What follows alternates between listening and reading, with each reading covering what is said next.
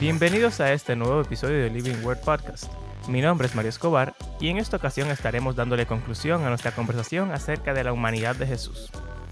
¿Qué significa que Jesús era humano? ¿Y qué tan humano era él realmente? Aquí vamos.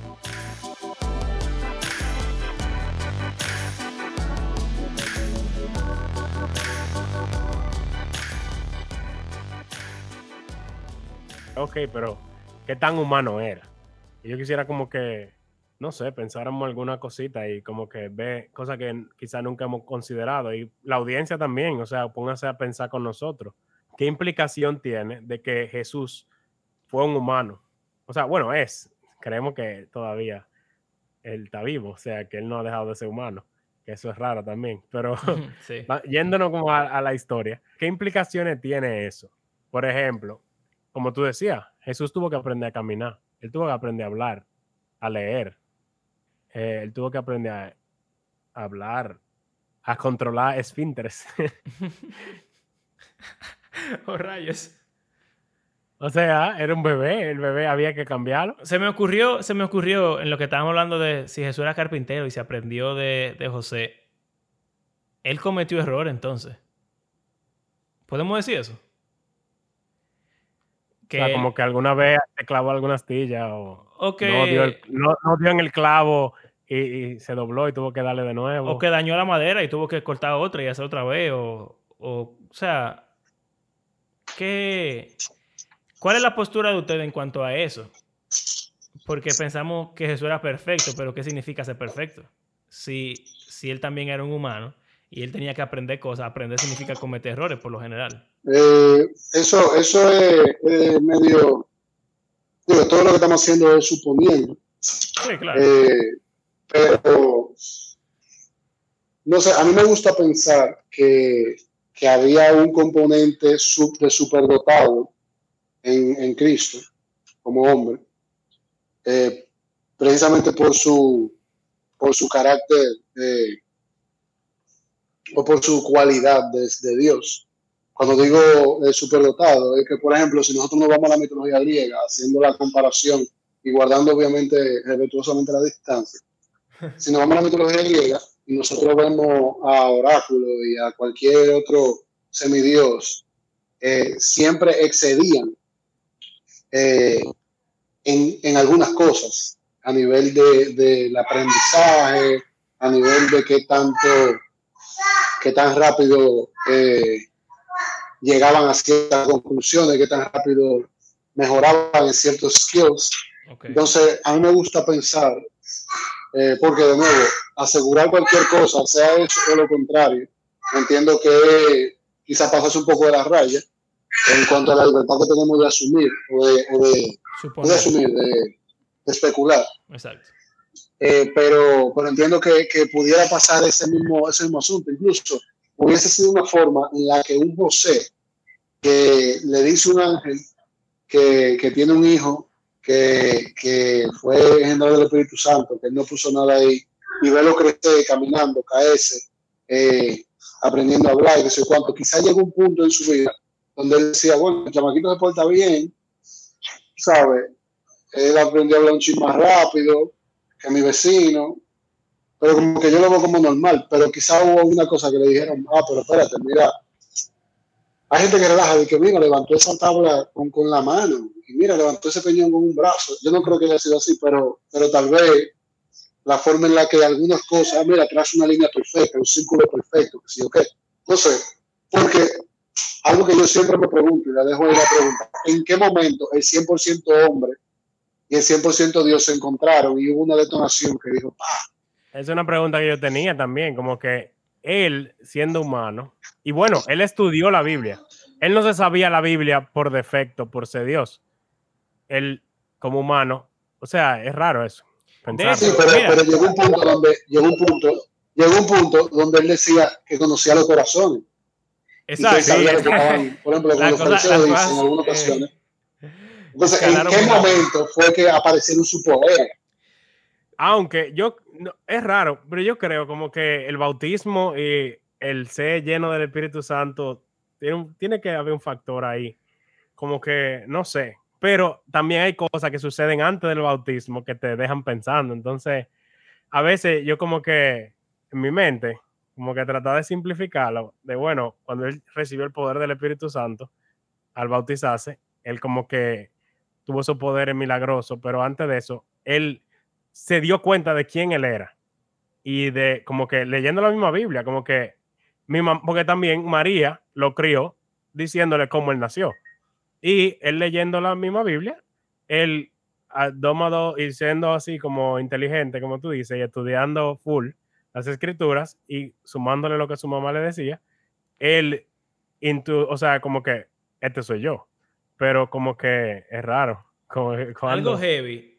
Y dándole la razón a Andrés con eso de ser superdotado, Jesús, no estoy diciendo que Jesús fuera superdotado eh, realmente, no lo sé, obviamente, pero eh, María y José se sorprendieron cuando Jesús tenía 12 años. Ellos fueron a Jerusalén a celebrar la Pascua y se devolvieron y Jesús no estaba con ellos y cuando lo estaban buscando en Jerusalén, el chamaco estaba en el templo hablando con los sacerdotes, con los eruditos de la ley y dice que ellos se sorprendían de las respuestas que Jesús les daba y de la forma en la que él hablaba. O sea que si hay un componente especial de, de quién él era. Y aún más, yo diría que Jesús se dio cuenta de que él era el Hijo de Dios, o Dios hecho carne, antes de los 12 años. Porque cuando María y José le dicen, ah, ¿dónde tú estabas? Él, les respondió, ustedes no saben que yo tengo que estar en la casa de mi padre. Ya él estaba hablando de Dios en la misma forma en la que lo vemos hablando de él en el futuro. O sea, cuando él, es grande ya y ya está en modo Mesías. O sea que muy probablemente a, temprana edad ya Jesús tenía el entendimiento, por lo menos básico, de que él y Dios tenían una relación muy estrecha. Y como tú dices, Abraham, yo creo que eso pudiera responder a medias lo que, lo que pregunta Andrés, de cuándo se juntaron esa divinidad y esa humanidad yo asumo que en el momento que él se dio cuenta al leer las escrituras, obviamente no sé cuándo fue y, y quizá no fue un solo momento, pero la lógica me dice que tú no puedes, eh, tú no puedes saber que tú eres Dios y que tú eres el Mesías si tú no conoces quién es Dios y quién es el Mesías. O sea que su estudio de la palabra fue lo que lo guió a entender quién él era y toda esa locuras que al final terminó siendo Jesús es Dios. No, pero el, cuando tú hablas de 100%, yo, yo tengo la pregunta que yo hice ahorita, pero cuando yo digo de 100%, uno y 100% otro, no me está dando, no me está diciendo que de 33 años fueron 30, o fueron 3, o fueron 5, o fueron 12, o fueron 15. Yo no sé cómo fue, pero era 100% uno y lo otro. Bueno, algo interesante. Y esto pudiera sonar un poco. Lo digo con cuidado, ¿ok? Disclaimer. Yo no suelo poner disclaimer antes de decir las cosas, pero disclaimer. Esto es solamente un pensamiento. La Biblia nunca dice Jesús era 100% hombre, 100% Dios. ¿Ok?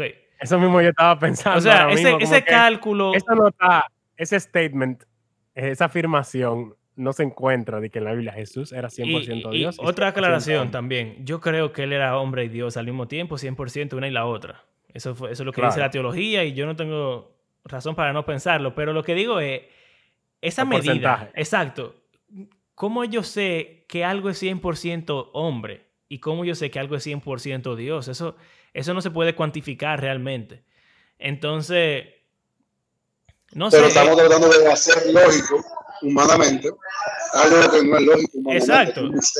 Entonces, a lo que voy es, si él es Dios, desde que nació él es Dios, a pesar de que él no sepa que es Dios, es como nosotros, los humanos, somos humanos desde que nacemos, pero no sabemos que, no tenemos conciencia hasta en algún momento de nuestra infancia. Y lo sabemos porque no nos acordamos de muchas cosas que pasaron entre los uno y los tres años y los cuatro años por ahí. Nuestra, qué sé yo, nuestra, nuestra conciencia de, nosotros mismos no está desarrollada. Pero como sea, seguimos siendo humanos. Entonces, incluso en el vientre de la madre somos humanos todavía, a pesar de que ni siquiera estamos formados completamente. Entonces, quizás e, eso de ser 100% hombre y 100% Dios no tiene tanto que ver con si él lo demostraba, porque honestamente, él no demostraba ser Dios casi. Dios es una cuestión inmesurable, incomprensible, incalculable, y él era un hombre. O sea que, vamos, si lo fuéramos a poner como en porcentaje al mismo tiempo, él siempre fue más humano que Dios mientras estuvo en la tierra. Pero yo creo que no es por ahí que se va el asunto. Es simplemente, él es Dios. Ese, ese humano que tú estás viendo caminando ahí es Dios escondido. Y aunque él era un bebé, él seguía siendo Dios escondido. Y, y se murió y también Dios escondido. Entonces, y los evangelios hacen énfasis en eso, de que Él era como el tabernáculo entre nosotros, la tienda, o sea, como el templo andante. Y se hace referencia a eso. Eh, Juan dice como que Él habitó, ahí dice como que Él fue el templo entre nosotros. En Mateo, cuando se nos habla de los reyes magos, bueno, no son los reyes magos, pero los magos de Oriente trajeron oro, incienso y mirra a Jesús, bebé. Y en Isaías se dice que personas de Oriente iban a traer oro, incienso y mirra al templo de Jerusalén. O sea, como que están conectando ahí toda esa cosa, como que esta persona es un templo. O sea, como que Jesús humano es donde mora la presencia del Señor, que es el Señor mismo. Y aún más. Es raro. Nosotros somos el templo de Dios también. lo cual lo hace aún más extraño. Dios habita dentro de nosotros. Y tú ves, se vuelve complicado, Señor, en verdad. Porque Jesús mismo dice en Juan, yo me voy, pero le dejo al consolador. Y así ustedes van a saber que yo estoy en ustedes, así como el Padre está en mí. Y que si yo, cuando, o sea, una cosa tan, tan... Y dice que ustedes van a hacer cosas más grandes que yo. Es muy complicado, porque Jesús nos iguala a Él en, en casi Muchas todo. Cosas pero yo no me siento nada igual a Jesús. Entonces, e, es, realmente algo, algo sumamente, sumamente complicado. Pero yo creo que... Un versículo, es un versículo que va con, como con esto de Jesús, al final de Lucas 2, que dice, Jesús crecía en sabiduría, en estatura y en gracia para con Dios y los hombres. O sea, como que hay un crecimiento en varios aspectos. Él crecía en su relación con Dios, él, él crecía en su relación con las personas, él crecía en sabiduría, o sea, que iba aprendiendo y conociendo más, y también en estatura, o sea, que se iba poniendo más grande, más fuerte, etcétera. O sea, que él se iba desarrollando como humano.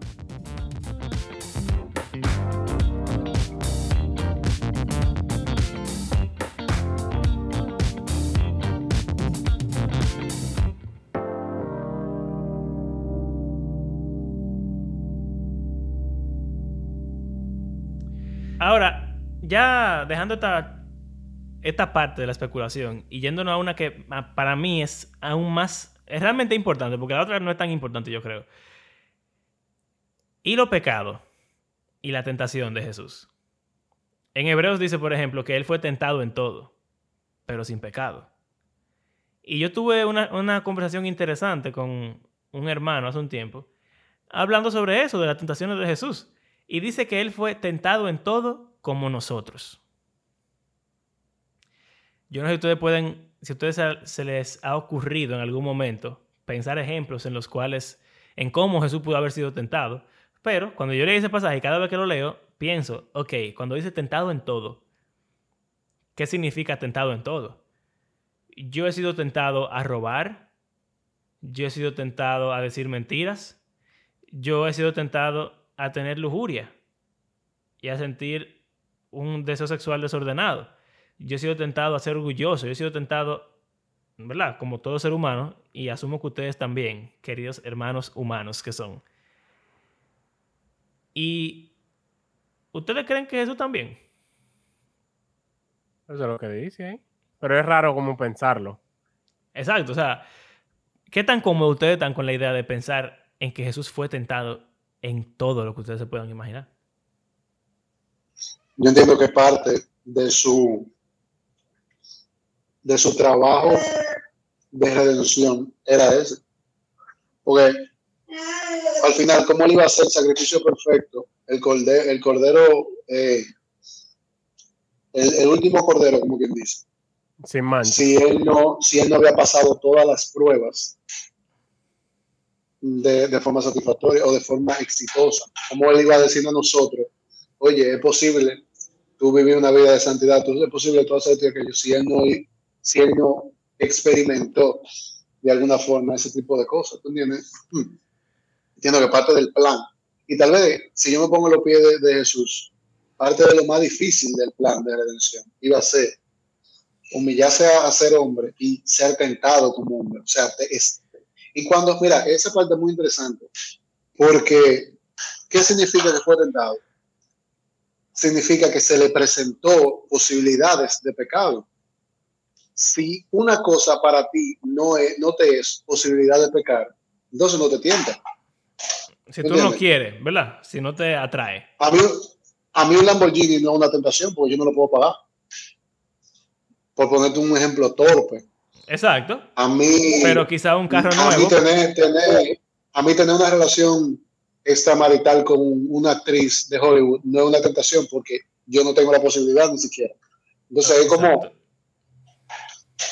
es como, no sé, el hecho de que digan, de que te diga claramente en la Biblia que Jesús fue tentado en todo, significa que él pudo, y te digo, es neurálgico, porque a muchos creyentes, incluso a mí, yo diciéndolo, me siento como raro, diciendo que Jesús pudo haber pecado, pero eso es lo que me está diciendo, él fue tentado. Exacto, y a eso que voy. Se le presentó la posibilidad de pecar. Y yo creo que más aún que decir la, la posibilidad, aunque estoy de acuerdo contigo, está el deseo. Y pensando en lo que es Santiago, de que eh, uno peca porque es atraído y seducido por su propia concupiscencia, cuando es tentado. El deseo no, tal vez la atracción. Vamos a poner la atracción. Pero una atracción y un deseo no es lo mismo. No. Porque, porque una atracción es algo que te llama la atención, un deseo es algo que tú quieres hacer. Puede, pudo haber tentaciones que tenían un componente de deseo, como tentaciones que puede haber un componente simplemente de atracción. No sé si me doy a entender. O sea, hay cosas que a mí me atraen, que me llaman la atención, pero yo no necesariamente la quiero hacer. Hay cosas que yo sí la quiero hacer y deseo hacer. Son como dos cosas distintas, son dos niveles tal vez de, de, de atracción o de, o de, intención. Incluso está, hay otro nivel que la intención y, etcétera. Yo creo eso, no tiene que creerlo tú, eso es lo que yo entiendo. Ok.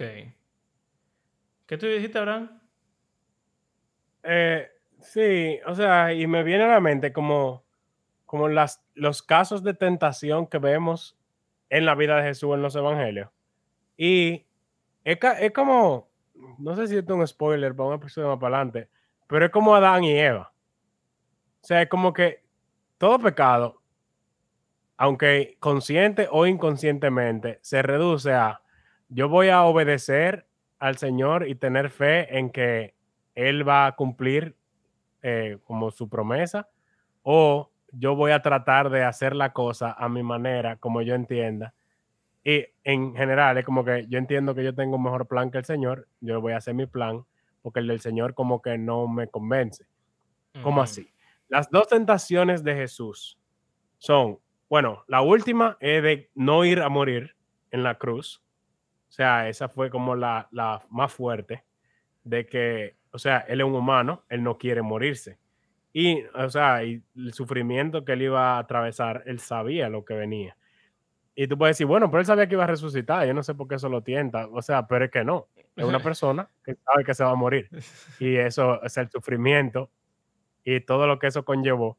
Eh, fue una tentación grande, pero la tentación que vemos en el desierto de los 40 días, el principal punto ahí era el mismo que el de Adán y Eva tú vas a hacer las cosas como el Señor estableció y te dijo que iban a hacer, o tú vas a tomar tu propio camino. ¿Cómo así? Hemos hablado de que como que la misión de Jesús era ser, o sea, como el rey, instaurar el reino y ser el rey. Pero eh, hablamos de los dos tipos de reinos diferentes. Eh, Satanás, el diablo, le ofreció ser el rey de todo y él tenía la potestad de otorgárselo si lo adoraba a él. O sea, él pudo elegir el árbol del conocimiento del bien y del mal, igualito que Adán y Eva escogieron en, eh, o sea, cuando la serpiente le dijo lo mismo. No, el Señor dijo que hagan tal y tal, pero mira, yo te puedo dar eso, come de este fruto. A Jesús le hizo lo mismo. Tú puedes ser rey, tú puedes tener todos los reinos del mundo. O sea, él le enseñó todos los reinos y dijo, todo esto puede ser tuyo. Incluso imagínense como que eh, ustedes con el poder de Jesús y, o sea, como que no usarlo para todo el mundo. O sea, no sé, como pensando en Uncle Ben, el tío, el tío de, de Spider-Man, como que con un gran poder viene una gran responsabilidad. Tú, o sea, como que es una tentación en un sentido. Si el Señor no te mandó a sanar a todo el enfermo que exista en Israel o en el mundo entero, tú tener poder para poder hacerlo y no hacerlo, como que, no sé, es raro. Entonces, como que la tentación más grande era esa, como que yo voy a seguir el plan de mi padre, que es morir, básicamente, aún siendo inocente, y entregar mi vida, y saber, o sea, tengo la promesa de que voy a resucitar, pero como que siempre fuerte, aunque el Señor te promete algo, tú dices, sí, el Señor siempre cumple su promesa, pero míranos nosotros, sabemos que el Señor nos promete muchísimas cosas y no confiamos en que eso se va a dar y tratamos de resolver por, nuestro, por, nuestra propia fuerza.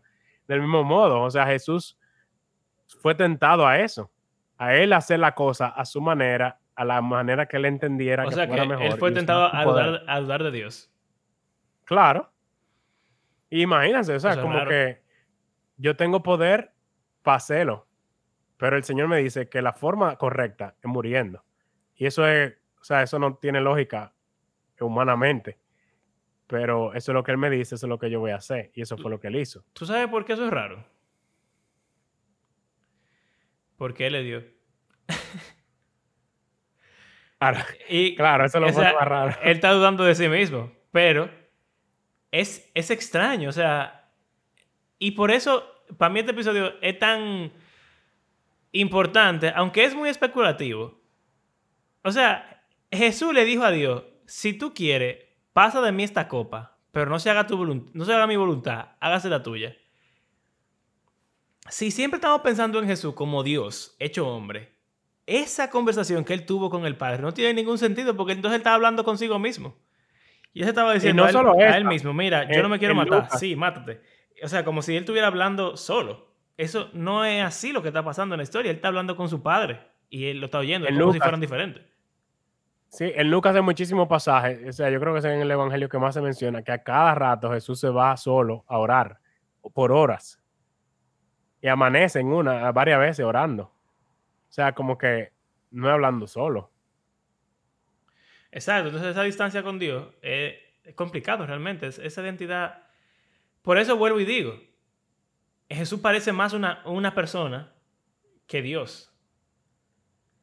A pesar de que, eh, vamos a decir, Juan hace un gran trabajo de decir que Él es Dios, cuando leemos su, su, biografía y lo que Él estaba haciendo realmente, lo que Él decía, el tipo parecía mucho más gente que, que ser divino. Y volviendo a eso, a, eso de la tentación, de verdad me pone a pensar, y sobre todo eso que Ander estaba diciendo, de que si atracción, intención, deseo. Y honestamente, yo no, no pienso tanto en las diferentes palabras que se pudieran usar para describir una, una tentación. Pero, sea cual sea el caso, cuando yo leo que Jesús fue tentado en todo, yo pienso en mi propia vida. Pienso en eso. O sea, Jesús de verdad fue tentado a, a decirle tres cosas a alguien a, decir, a, pelear con otra gente, exacto. le gustó una tipa y, y sintió atracción sexual por ella. Que son cosas extrañas que si él realmente fue 100% hombre y si realmente fue tentado en todo, él, él las vivió también y, y, se identifica conmigo como una persona completamente. Y eso es eso es extraño porque no lo vemos así muchas veces, pero tiene un gran valor. Y es eso mismo, que Él es nuestro sacerdote, o sea, Él, él nos entiende, Él nos representa, exacto. Y, y lo que dijo Andrés, ¿cómo yo puedo pedirte a ti que viva una vida perfecta si yo no vivo una vida perfecta? Pero ese, eso es lo heavy. Jesús fue tentado en todo y no pecó, entonces es posible en teoría. Y, y eso, eso es importante porque muchas veces tenemos esta actitud de eh, pesimismo, de que no, no podemos vencer la tentación. Y hay, hay veces que parece que no. Pero. O sea, no intentamos vencerla porque sabe, asumimos que como es imposible, eh, o sea, vamos a pecar como quiera, entonces no, no me esfuerzo mucho en no pecar. Exacto. Y. Oye, Jesús, Jesús lo logró. Siendo un ser humano. Entonces, no estoy siendo metodista, ¿ok? Yo no creo, no creo que uno pueda vivir sin pecado como, como humano en esta tierra, pero al mismo tiempo pienso como que si realmente Jesús fue igual que yo, en todos los sentidos, yo debería ser capaz de ser igual a Él. ¿Entiendes? Eso, no sé, es una tensión extraña. O intentarlo. O sea, como que debería intentarlo siempre, aunque vaya a fallar. Yo sé que yo voy a fallar, pero no debería eso ser una excusa para yo no intentarlo. Lo que tú dices.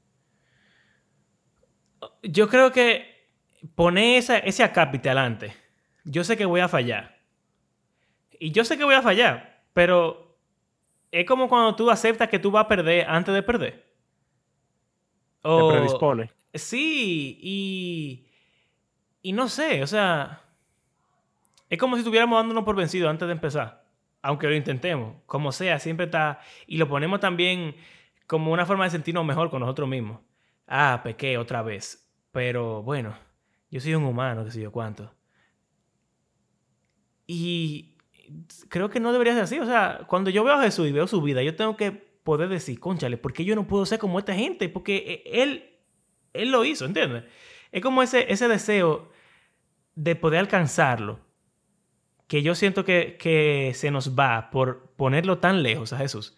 Si lo acercamos más y, nos damos cuenta de que Él es una, persona también como nosotros, quizá ese deseo de ser igual a Él se vea un poco más eh, vigoroso en nuestras vidas. Es una teoría simplemente. no sé, estoy pensando ya.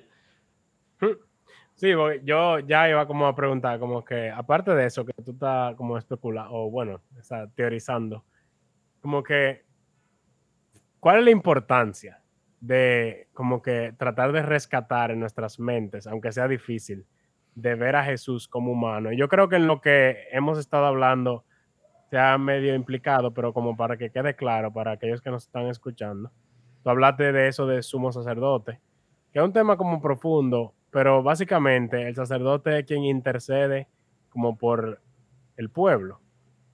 Entonces él como que asume él es intermediario y asume como que el rol de representante de la gente para con Dios y él como que vivir la vida que yo no viví y que debería haber vivido y que debería estar viviendo, como tú estás diciendo, Mario, ya él lo hizo y él me representa ante eh, su padre en el cielo, como dicen hebreos.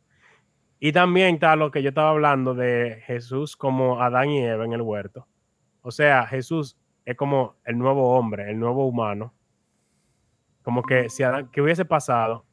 ¿Qué hubiese pasado si Adán y Eva nunca hubiesen pecado? Como que Exacto, Jesús. El Adán que no tomó del árbol, sino que se quedó tomando del árbol de la vida.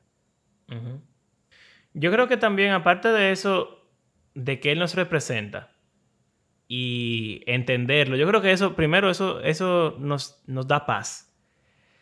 Porque sabemos que Él nos entiende. Y eso es lo que dice Hebreos. Él, él, él se puede compadecer de nosotros porque Él entiende lo que significa ser un humano. Y cuando nosotros pecamos, no queriendo pecar, eh, a veces yo me he sentido miserable por, por no poder vencer mi pecado muchas veces. Y saber que Jesús sabe lo difícil que es para una gente te da paz porque tú dices, óyeme, él, él, él, me entiende. Él, él vivió lo que yo viví. Y es como cuando, no sé, tú tienes un jefe que fue empleado anteriormente. Y él, y él sabe lo que está pasando y, y no es un jefe abusador, sino que tiene empatía por ti. Pero también yo creo que la esperanza de, de que vamos a ser como Él cuando resucitemos. Y Y como Porque que- vamos a seguir siendo humanos. Eso Exacto. también es algo que a veces la gente como que piensa como que vamos a ser ángeles o vamos a hacer otra cosa. Y sí, en cierto modo sí, vamos a hacer una, como una versión 2.0 de nosotros, pero es de nosotros mismos, de nuestro mismo cuerpo. O sea, vamos a seguir siendo humanos, pero un nuevo humano, como Jesús es, ahora mismo. O sea, él es un nuevo humano. Exacto. Le da más valor a ser un humano. Y. Y. Y ese, ese deseo de, de ser renovado. Yo me, me imagino ahora mismo como. ¿Cómo yo seré cuando resucite? Eso va a ser heavy, ¿tú entiendes? Porque ya no voy a tener que cargar con la lucha contra el pecado, no voy a tener que cargar con, con tanta cosa estúpida de mí que, que no quisiera tener.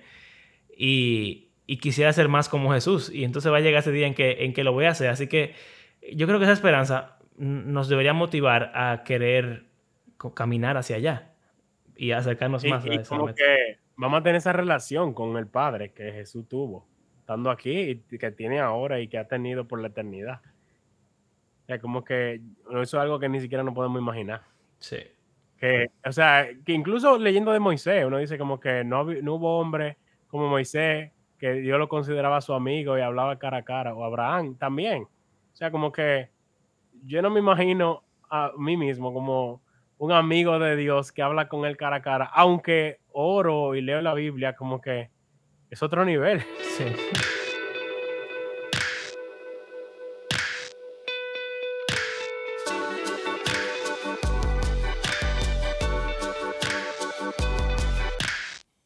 Gracias por acompañarnos en este episodio. Les recordamos que hacemos este podcast porque creemos que la Biblia es un libro que está vivo y que tiene el poder de Dios para transformar la vida de sus lectores y también todo el mundo. Si disfrutan de nuestro podcast, les invitamos a compartir en nuestras redes sociales y si quisieran apoyarnos económicamente pueden hacerlo por medio de nuestras plataformas de PayPal o Patreon. Como de costumbre queremos agradecer a cada una de las personas que ha convertido nuestro podcast en parte de su rutina semanal y será hasta la próxima. Hasta luego.